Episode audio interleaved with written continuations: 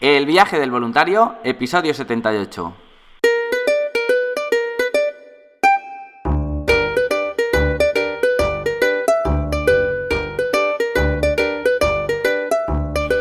Hola, muy buenos días, bienvenidas y bienvenidos una semana más al podcast donde vamos a hablar sobre el turismo responsable, experiencias de voluntariado, los tipos de programa, diferentes países y todos los consejos necesarios para preparar tu viaje solidario.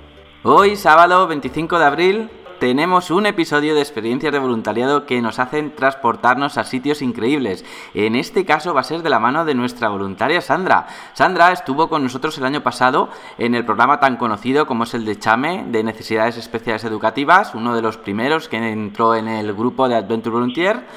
Y son programas educativos que en estos días hemos estado reforzando todas estas semanas atrás desde la cuarentena a través del voluntariado virtual. Aunque hoy sí que vamos a poder vivirlo como si estuviéramos allí gracias al testimonio de Sandra.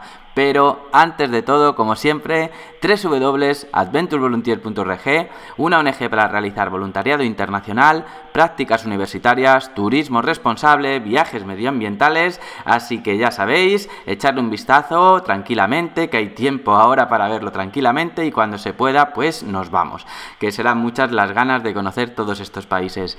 Así que ahora sí, empezamos. Muy buenos días, Sandra, ¿cómo estás? ¿Cómo va el confinamiento? Hola Sergio, ¿qué tal? Muchas gracias. Pues nada, aquí encerradita en casa, pasando los días lo mejor posible. Bueno, Sandra nos va a contar un poquito todo lo que hizo por Panamá, pero antes, Sandra, para que te ubiquen, para que te conozcan los oyentes, diles quién eres, tu profesión, tu edad, de dónde eres. Vale, pues bueno, como sabéis, me llamo Sandra, tengo 30 años, eh, soy de Málaga y, bueno, me dedico al sector de, ventas, soy promotora de ventas en una empresa de alimentación. Y Sandra, ¿cómo recuerdas aquella experiencia ahora que ya estás aquí en España, que ya ha pasado casi, casi un año? ¿Cómo recuerdas aquellos momentos que viviste en Panamá? Pues la verdad que me acuerdo bastante de, aquellos días, porque para fue, bueno, creo que la mejor experiencia que he vivido hasta ahora. Y, bueno, recuerdo que, vivía cada día escribiendo el tiempo lo máximo posible ya que, bueno, que aquí en la realidad eh, vivimos tan deprisa todo y realmente no nos damos cuenta de, de lo que tenemos diariamente y allí, bueno, pues intentas exprimir todo, todo aquello al máximo, vives cada detalle, cada paisaje, cada rato con los niños, con los voluntarios, con, con la gente de allí, entonces, pues, muy guay. Sí, la verdad es que sí, es súper chulo. Y, cuéntales, ¿cómo, ¿cómo era tu día a día? Una vez llegaste allí, ¿cómo fue tu día a día como voluntaria? Pues mi día a día, la verdad que creo que los primeros días que, pasé con la coordinadora, con Evelyn, eh, bueno, me empapé de todos los cercanos que teníamos por allí y, bueno, íbamos a, la escuela por la mañana temprano y, luego pues cuando llegábamos a casa siempre teníamos la comida lista y, corriendo íbamos a las playas más cerca que teníamos, eh, el río, eh, las colinas, entonces eh, intenté, ya te digo, exprimir al máximo eh, aquellos días y, bueno, sobre todo conocer lo, máximo posible de Panamá, que aquello es, precioso. Sí, y, bueno, sí, y, bueno, con los niños también en, la escuela intentar aprovecharlos a, a, tope, ¿no? Tanto en la clase como en el recreo, luego por la tarde eh, recuerdo que algunas veces jugábamos a, fútbol o ayudábamos en, en las tareas algunos, así que el recuerdo que tengo es muy, muy bonito. Genial. Y Sandra, ¿tú qué perfil crees que debe tener un voluntario para adentrarse en esta aventura? Pues yo creo, Sergio, que, que cualquier, bueno, profesionalmente cualquier perfil. Bueno, a la vista está, ¿no? Que yo no me dedico a la, a la enseñanza y, y para mí ha sido una experiencia increíble. Y luego personalmente, pues creo que no sé, que gente con, con ganas de conocer otra cultura, ¿no? Una persona que sea abierta, que no tenga prejuicios y sobre todo una persona que tenga ganas de, de enseñar, pero también ganas de aprender, porque al final es, eh, es así, o sea, tú enseñas lo que puedes en clase, pero también aprendes muchísimo de todo, todo lo que tienes alrededor. Claro que sí, así es. ¿Y cómo definirías un poco tu proyecto, las necesidades que, que existen, ¿no? las realidades que existen en estas aulas? Pues, bueno, como has dicho al principio, estaba en el, en el programa de, educación especial y la verdad que, que, bueno, que los niños necesitan muchísima atención, o sea, creo que realmente lo, que más valoran ellos es la atención que tú le das, porque al final son grupos pequeñitos y, la oportunidad que te da de acercarte a, un niño, dos, tres, es, es muy cercana, ¿no? Entonces la atención es muy personalizada y la verdad que creo que que los niños necesitan esa atención, ese, ese trato que a lo mejor el maestro no, no le da tiempo a, hacer en una clase de 30 niños. Y bueno, ¿cómo viviste esto de los compañeros? Porque tú fuiste sola, pero no volviste sola, volviste con un montón de amigos, con como otra familia nueva, ¿no? Sí, la verdad que muy guay porque yo fui sola, la verdad que era la primera vez que, que viajé sola y conocí gente de aquí de España muy, muy guay, o sea, eh, desde el primer día hicimos, hicimos piña y la verdad que hacíamos todo el rato excursiones a las playas, eh, el fin de semana también lo pasábamos juntos y recuerdo, bueno, al final tanto la gente que conocí de voluntaria como la que conoces de, de allí, ¿no? Los vecinos y tal. O sea, vas sola, pero al final mm, creo que, que tienes amigos de, en todo el mundo. Y, de hecho hemos hecho quedadas nosotros aquí, o sea que creo que sí, que me llevo unos amigos para, para siempre. Qué bonito, qué bonito. Esto es parte también del de, voluntariado internacional, lo que cuando vuelves traes, porque uno siempre vuelve con ganas de seguir colaborando, pues de alguna manera local, virtual, en tu barrio, incluso a lo mejor se abre la mente y dices, yo ahora ya quiero viajar así, internacionalmente, siempre, no tiene que ser de voluntariado, pero algo ético, algo, algo que sea en contacto con la cultura y la naturaleza, ¿no crees? Sí, la verdad que sí, que realmente cuando llegué aquí a España dije, tengo que hacer algo, es como que, que tienes ya esa necesidad. Y de hecho, bueno, lo, lo empecé a hacer, o sea, soy, eh, soy voluntaria en, en el materno infantil de aquí de Málaga.